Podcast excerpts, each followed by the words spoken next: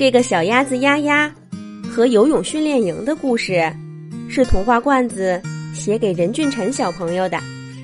罐子姐姐祝任俊辰小朋友也能像故事里的小鸭子丫丫一样自信快乐。小动物游泳训练营开班了，小海狸、小海獭、小海龟，许多小动物都在训练营中心的湖水里。奋力的游着，时不时掀起几个巨大的水花，喷洒到岸边的草地上。小鸭子丫丫看着热闹的湖面，气哼哼的跺了跺脚。丫丫也是这次训练营的学员，河马老师已经叫了他好几次，可是丫丫一点都不想去。这是为什么呢？几天前，小鸭子丫丫背着鸭妈妈特意给他准备的旅行背包，兴冲冲的离开了他居住的小池塘，来到了游泳训练营的培训基地。第一次看到开阔的湖面、碧蓝的湖水，小鸭子丫丫信心满满的想：“我一定要在这儿大显身手。”好好展示一下我的游泳技能。难怪丫丫会这样想，他可是小池塘一带的游泳冠军呢。还长着小绒毛的时候，丫丫就跟着妈妈下水了。划水、捉虫，丫丫都是一学就会。等到长出了羽毛，丫丫就比鸭妈妈游的还快了。池塘里和池塘边的小伙伴儿都不是他的对手。丫丫能轻轻松松的超过小青蛙，急得它呱呱直叫；还能把跟他一起学游泳的小白鹅远远的甩在身后。更别提小猪和小狗这样的业余选手了。丫丫喜欢游泳，每当他把长着脚蹼的小脚丫。泡在水里，在身后轻轻的拍打出一串水花，丫丫就觉得自己是世界上最快乐的鸭子。直到昨天，丫丫第一次参加了小动物训练营的培训。一开始，丫丫还像在小池塘里一样，飞着冲向水面。轻轻的拍打双脚，优雅的在水面上游着。丫丫以为他一定会遥遥领先的，可是天哪，大家都游得太快了。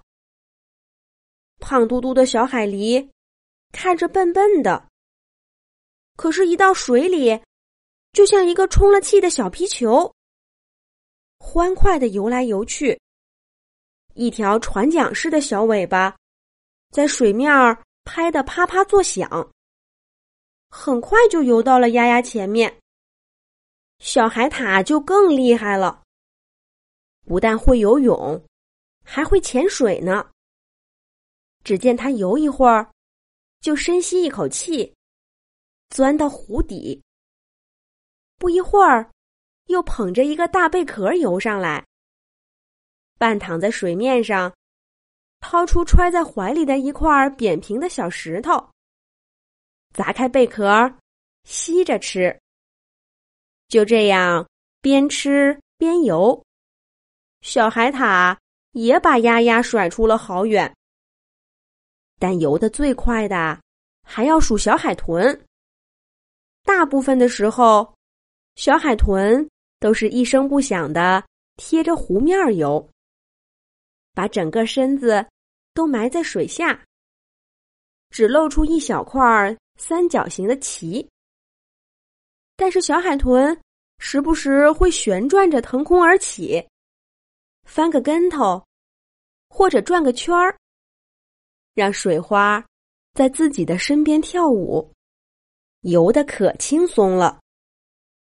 这不，路过丫丫身边的时候，小海豚还侧着身子跟丫丫打了个招呼呢。不，那不是普通的打招呼。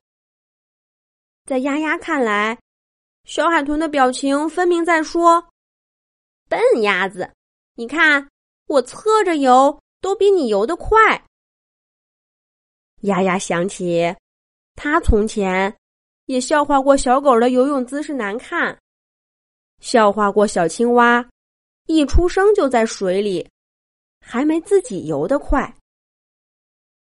可是现在，在小海豚、小海狸和小海豹他们心中，自己不也是一只笨鸭子吗？看着其他的小动物，一个接着一个的从自己身边游过，丫丫心里着急，他拼命的拍打着双脚，想尽快赶上。可是越着急。脚就越不听使唤，丫丫游着游着，竟然在水里转起圈来。河马老师在岸边喊着，让丫丫放松点儿，注意游泳姿势。但是丫丫就是调整不过来。最后，小鸭子丫丫气呼呼的上了岸。不管河马老师怎么叫他。丫丫都不肯下水了。第二天，小鸭子丫丫都没跟河马老师打招呼，就悄悄的离开了游泳训练营，回到了小池塘。鸭妈妈看到丫丫，吃了一惊。可再一看丫丫红红的小眼睛和闷闷不乐的小脸儿，鸭妈妈。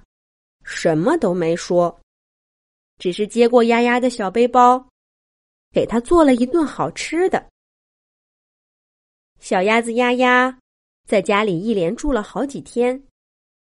鸭妈妈什么都不问，丫丫也什么都不说，仿佛去游泳训练营的事儿从来就没有发生过。只是。丫丫再也不愿意下水游泳了。每当他看见小池塘，想起的不再是脚丫拍打水花的快乐，而是在游泳训练营的挫败。原来，自己不是最会游泳的动物，而是一只笨鸭子。这一天，丫丫吃过早饭。坐在池塘边的草地上发呆，他忽然看到鸭妈妈从小池塘里向他游过来。鸭妈妈游得很奇怪，不是像往常那样，一边在水里画着弯弯曲曲的线，一边低着头伸进水里啄吃的，而是一圈一圈的画着圈儿。鸭妈妈游得很慢，鸭鸭能清楚的听到鸭妈妈的脚掌拍打水面的声音，啪嗒，啪嗒。鸭妈妈看起来很享受的样子，还时不时的把嘴巴伸进羽毛里梳理毛发。阳光斜斜的照在池塘的水面上，把鸭妈妈的脸。映得金灿灿的，小鸭子丫丫看呆了。这是一只鸭子在游泳吗？怎么以前从来没看见过？鸭妈妈似乎看出了丫丫的心事，它远远的朝丫丫挥着翅膀，示意丫丫跟自己一块儿游。小鸭子丫丫。不知不觉的摇晃着身子，踩着水边的草地，游进了池塘。好多天没有在池塘里游泳了，丫丫的脚掌刚一碰到凉凉的水面，就迫不及待的游起来。他很快就超过了妈妈。可是妈妈喊住了他，让他跟自己一样，慢慢的在水里转着圈儿。小鸭子丫丫跟着妈妈游了一圈儿又一圈儿。这一回，他不再想着能不能游得更快。丫丫觉得，游泳是一件最快乐的事儿。他第一次明白了，游泳不是为了比谁游得更快，而是看谁游得更快乐。